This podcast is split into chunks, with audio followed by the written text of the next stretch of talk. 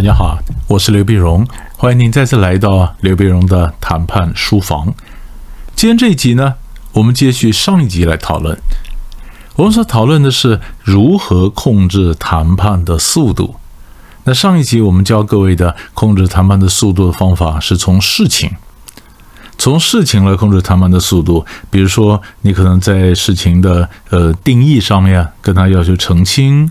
或者你可能在议题上，我们要设一个先决条件，啊，你谈第一个问题要谈到第二问题之前呢，你得先谈个 A，或者说我们把这个问题呢，那么呃好像达成协议，但是提出额外的要求，哦，原来谈了一些钱，谈了一些数字，他以为这个数字呢就包括了 A、B，那我说不是，这个数字我们谈的是 A、B、C、D。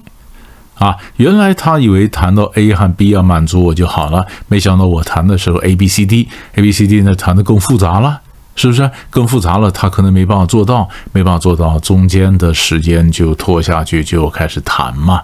那就是从事情史方面呢，我放慢他们的脚步。那接着呢，这一集我们要更谈人的角度，人的角度怎么放慢谈判的脚步呢？那就是我们谈着谈着，黑脸出现了。黑脸出现，黑脸觉得我们让太多，哎，黑脸很有意见，很有意见。那很有意见，这就很有意思了，因为黑脸很有意见，他就有让的太多。那黑脸呢，可能是我的长官。啊，可能是我的直属长官。哎，那常有人讲说，老师不是啊。以前我们听谈判书房的时候，我们谈到黑白脸，黑白脸不是我都呃，老师不是都强调下黑上白吗？也就是底下的是黑脸，上面是白脸嘛？是不是？底下黑脸，上面白脸，然后黑脸是白帮白脸搭舞台嘛？所以你要有，比如说你受属下，你要先唱黑脸。那我这个长官呢，才能出来放，你的黑才能凸显我的白，对不对？所以原来这个讲话，那么黑白脸是衬托出来的，下黑上白嘛。可是下黑上白，那有人讲说，我们在谈判的时候，有的时候我们会不是，我们有的时候会跟对方讲，对不起，我上面长官没答应。那老师，我们长官不是要唱白脸吗？那我现在说你上面没答应，表示家里有个很凶的黑脸，那不是跟我们教的这个谈判的战术是不一样的吗？不是我们讲的黑白脸，是说你今天拍桌子的时候，你冲出去了，拍桌子出去，你要先想好谁把你拉进来。那个当口不是说平常你的长官是黑或白，就那个当口我要留个白的空场嘛。我今天拍了桌子，我出去了，你认为跟我平级的人他敢吗？他方便把我拉回来吗？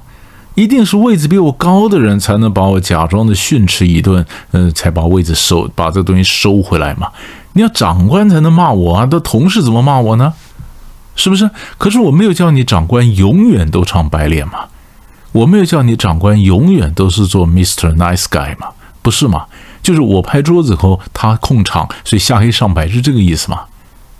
是不是？所以，所以那有的时候呢，那我也可以讲说，哎呀，我说，呃，我说我长官出来很凶，那长官出来很凶，那不是？但是我们如果这样讲，我是第一线的，我说我长官出来很凶，可是长官也有他的长官呢，除非他是大老板，所以我是白脸，我的长官很凶，可是我长官的长官他可以是白脸呢。对吧？如果我长官的长官都是黑脸，那我长官长官的长官他可以是白脸呢？越高越白嘛。我们说下黑上白，它是一个相对的观念，就是你要抓住重点不在下面的黑，重点在上面的白。所以大老板的白脸可以维持整个气氛，两家公司大老板高来高去，底下再吵翻了，上面高来高去，这局势还不会失控。所以，我们都是让最高阶的长官、最高阶的领导，让他扮演一个白脸的角色。我们是黑脸，我们下面衬嘛，是这个意思吗？这意思。那所以，那当然也有的时候呢，我刚我刚讲意思，我说我本来是白脸，本来谈了，后来怎么放慢脚步呢？因为我回去被我长官骂一顿，那个数字不能接受。好了，那我留了一个长官，他唱黑脸，那那就是我刚刚讲的嘛。他唱官是黑脸，你真的要玩，他的上面可以再留一个白脸，没问题嘛？可是这个这个这个，我跟你讲的这整个故事，它的玄机在哪里？比如说，我跟你讲说，哎呀，王总，我们谈成协议回去，结果我们老板把我骂一顿，我们的经理把我骂一顿，说有些数字不能接受，我让太多了，他们速度放慢下来了嘛，对不对？因为我被骂一顿嘛，我被骂一顿，我被骂一顿，说你的数字不能，数字不能接受，他不能接受。但是事实上呢，我还是白脸，你们对方并没有看到骂我的人在不在嘛？可能是我一个人在玩嘛。是不是？我说回去被骂一顿，可是你并没有看到那个人嘛？所以这我们讲说，一个人可以扮黑白脸呢，可以，但是你另外一张脸在家里，另外一张脸在家里，在家里没有看到，那没有看到，那黑脸既然出来了，他说不能放，哎，那这个谈判的整个脚步就放慢了嘛？是不是？或者我们今天谈的时候，前端可能谈了一个包裹。就是呃，我们让多少钱，但对方给我什么，我给他什么，大家互相有让，达成一个协议。这没想到拿回去以后呢，可能我老板不高兴。我老板说：“我们怎么可以让呢？”也就是说，你想看，你谈判怎么可以这样子？你在享受对方让的，而你自己丝毫不让，这怎么可以呢？哎，可是有的老板就这样子啊，或者我们假装有的老板是这样子。那就是我就是放慢脚步嘛。我的老板说不能这样子啊，中间不让太多，是不是？就是我有个黑脸在家里，其实对方并没有看到的黑脸。那这黑脸到底真的存在还是假的存在不重要，我就是告诉你说，因为有一个黑脸出现，他把我骂一顿，所以我不能再让。我不但不能再让，我也把以前没杀的部分，我还是要把它杀回来，免得我回去被老板那边责怪，那不能交代。老板精得很。是不是是是是坚决很，所以这在时候我整个谈判我脚步就慢了嘛，整个脚步就慢了，慢了黑脸出现修改的协议，还有一种方式的脚步慢的是什么东西呢？就是我们公司被并购了，被 merge 了嘛。被 merge 了，被 merge 了，就可能呃，我们公司也许没做错什么，但是国外总公司也许表现的不好。然后我本来是个荷兰公司，就我们公司被卖给英国人了，所以我现在变成英国公司。英国公司就派了一些呃新任的主管过来。那新任的主管过来，那新任的主管过来，那底下的因应这个改变，是不是很多人头的嗯关系要改变嘛？有些官会被拔掉吗？有些官会重组吗？有些新的公司人会派人进来，不是吗？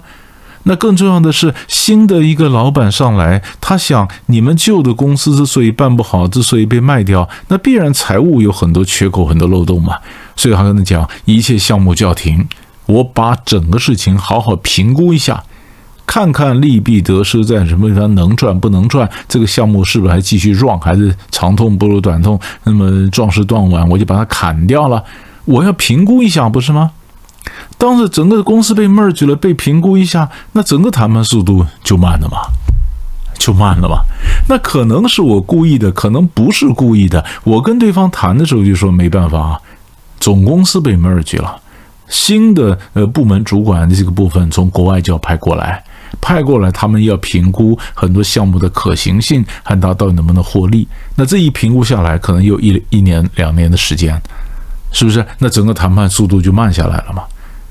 所以，我们在这里就看到，嗯，我们在上一集就讲，我们用事情来放慢谈判的脚步。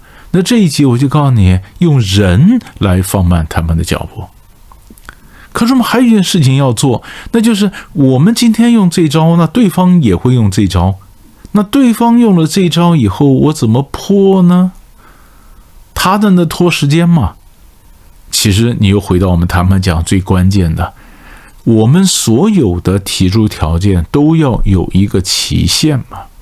啊，我今天愿意花多少钱买，但是你必须在两天之内做决定，不然两天之后我们这就不认账了。我老板回来就不能那么好的价钱卖给你了。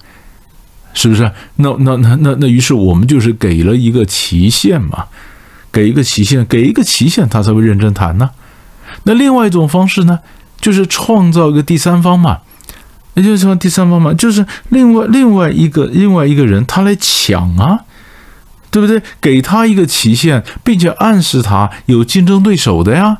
那有竞争对手，那你要赶快达成协议，不然我就卖给别人了。我们总是加压的方式告诉对方不能混呢。你在那打混，你再不达成协议，你想等我再让，那门儿都没有。所以我这边也要学的，我怎么样透过让步？这以前我们都教过了。我怎么样透过让步的幅度、次数、速度来传达底线的讯息？告诉你说，你就不要再等了，就是就就就是就是这样，是不是？这个呢？那么就这样，你你马上做决定，不然你再耗下去，不要耗了，我就走了，或者卖给别人了，或者什么事情就过就失效了，就是这样嘛。就给他一个期限，或者创造一个竞争的对手。